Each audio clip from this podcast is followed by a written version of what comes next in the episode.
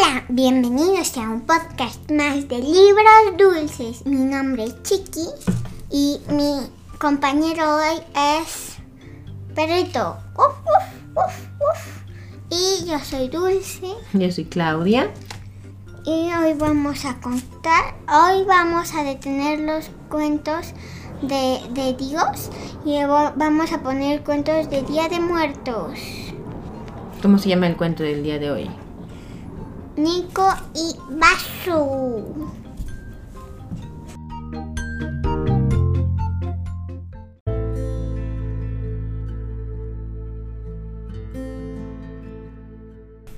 Nico y Basu eran inseparables. Su gran historia comenzó una mañana en la que Aurelio, el padre de Nico, salió a cosechar las flores de cempasúchil que se venderían en el mercado. Era tan temprano que todo estaba oscuro y apenas distinguió en el quicio de a un perro que más bien parecía un montón de huesos cubiertos de lodo y pelo enmarañado. Mira lo que me encontré. le dijo a Isabel, su esposa. Esa cosa no se puede quedar. Huele mal. Seguro tiene pulgas y Nico es apenas un bebé. Contestó Isabel mientras le daba de comer a su pequeño hijo, Nico. Míralo, cariño, pobrecito. Apenas es un pequeño e indefenso cachorro. Y no lo podemos dejar en la calle. Isabel no pudo evitar ver al perro de reojo. Como si algo la forzara, acercó una mano al hocico del animal y cuando sintió que éste le lamió los dedos cariñosamente, no pudo evitar sonreír. Ay, está bien. Acepto, puede quedarse. Pero lo llamaremos mm, Basu, porque es un perro muy peludo. Verás que el cariño y la buena comida harán maravillas. Respondió Aurelio, quien luego de besar a Isabel bañó con agua tibia a su nuevo amigo. Como lo había predicho Aurelio, los músculos de Basu se fortalecieron. Le creció un sedoso pelo dorado y sus ojos adquirieron brillo. Era un perro feliz, que deseaba estar cerca de Nico en todo momento. Desde que lo vio en la cuna, no se apartó de él. Y el niño, desde que pudo gatear, no dejó de buscar al perro. Cuando iba a la escuela, Basu lo esperaba debajo de un árbol hasta que se salía. Si su mamá lo mandaba a la tienda, el perro lo acompañaba. Después de cenar, Nico se recostaba en la alfombra, recargaba su cabeza en el lomo del perro y leía un libro. A la hora de apagar la luz, Basu se acomodaba al pie de la cama para acurrucarse dentro. No, dentro, no. Upsi.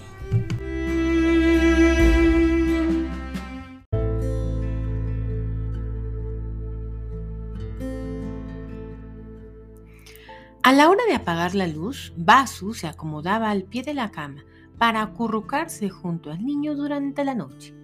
Ambos amaban los extensos sembradíos que tenía el papá de Nico, especialmente cuando floreaba el cempasúchil. El aroma de las flores impregnaba los campos de Aurelio y su color se extendía como una alfombra naranja que abrazaba las montañas.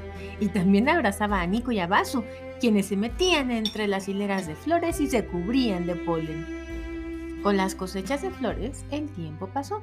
Nico y Basu crecieron y para entonces el niño ya cortaba grandes manojos que se vendían en los mercados de Cholula para celebrar a los fieles difuntos. ¿No te parece que es la flor más bonita del mundo, papá? Preguntaba Nico cada vez. Sí, sin ella no se podría celebrar el Día de Muertos. ¿Te imaginas un altar sin flores? ¿Cómo nos podríamos encontrar con las almas de nuestros familiares si no olieran ese perfume? Contestaba Aurelio. A los 11 años, Nico ya era un niño fuerte, alegre y juguetón. Pero Basu, ah, Basu se volvió más lento. Y cuando el niño le aventaba la pelota, el niño prefería, digo, el perro prefería, echarse a descansar. Un día, Vaso no pudo ponerse de pie. Nico y su familia estaban preocupados y decidieron llevarlo con el veterinario, quien después de revisarlo, suspiró y se, dirigió a Nico. ¿Sabes que Vaso ya es muy viejito? El niño asintió. Tu amigo está muy mal de la panza y lo mejor es que te despidas de él para que ya no sufra. No, no, no, no, no, no, no. ¿Quién jugará conmigo? ¿Quién me acompañará a la escuela? ¿Con quién dormiré? No. Mamá le dará té de cempasúchil con manzanilla y hierbabuena. Y él, él mejorará. Y como Nico abrazó al perro y no lo soltó, sus padres los llevaron de vuelta a casa.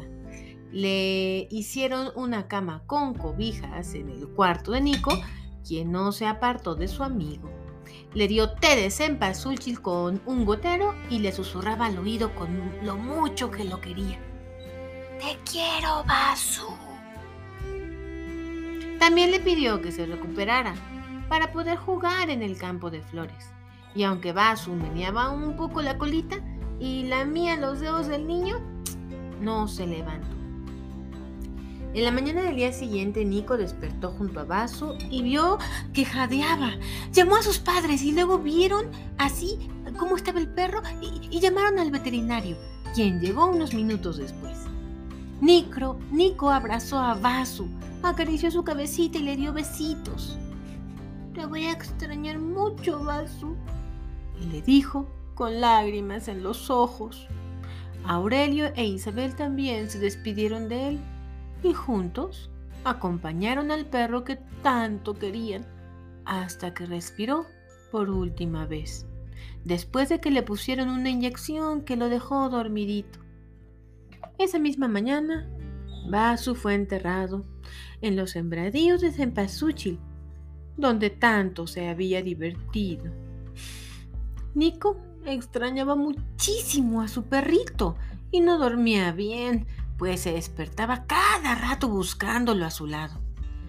Los recuerdos que tenía del perro, corriendo por los campos de flores, jugando con él y esperándolo afuera de la escuela, no lo ayudaban.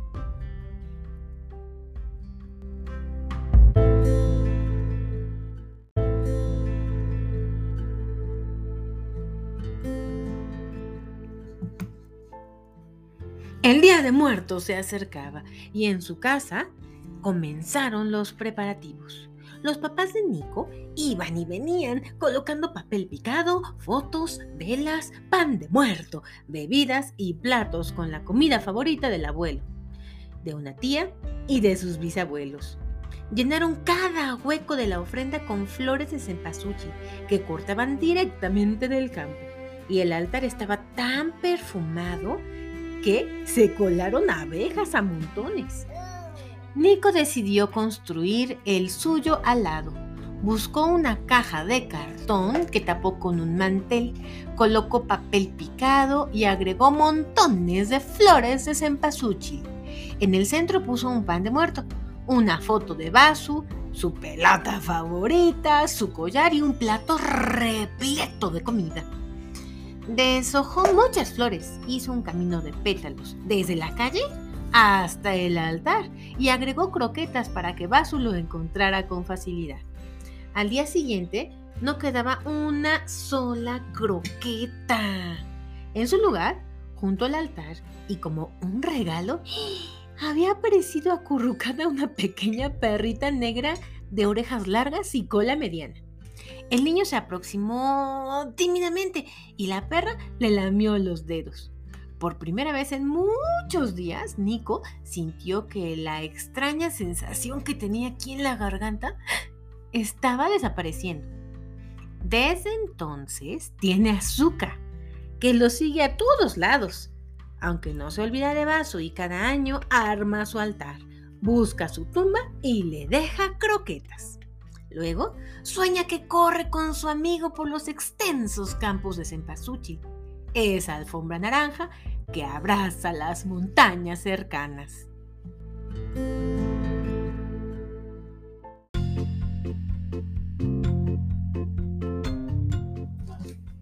Hasta aquí nuestro podcast del día de hoy. Y me va a hacer, mi mamá me va a hacer cuatro preguntas. Nada más cuatro. Primera pregunta, ¿estás lista? Y yo le voy a hacer seis. Ah, conste. Primera pregunta. ¿Te gustó la historia? Sí. Muy bien. ¿Quieres hacer tú otra o yo te hago las cuatro primero? Tú me haces las cuatro. ¿Cómo se llamaban los personajes de nuestro cuento? Vaso, ¿Quién era Vaso? el perro Mi perro. ¿Quién más?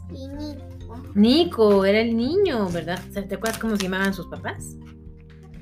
Miguel, Miguel y Ángel, e Isabel. Isabel. Eso nos recuerda al nombre de alguien. ¿A quién le vas a dedicar este podcast? Isabel.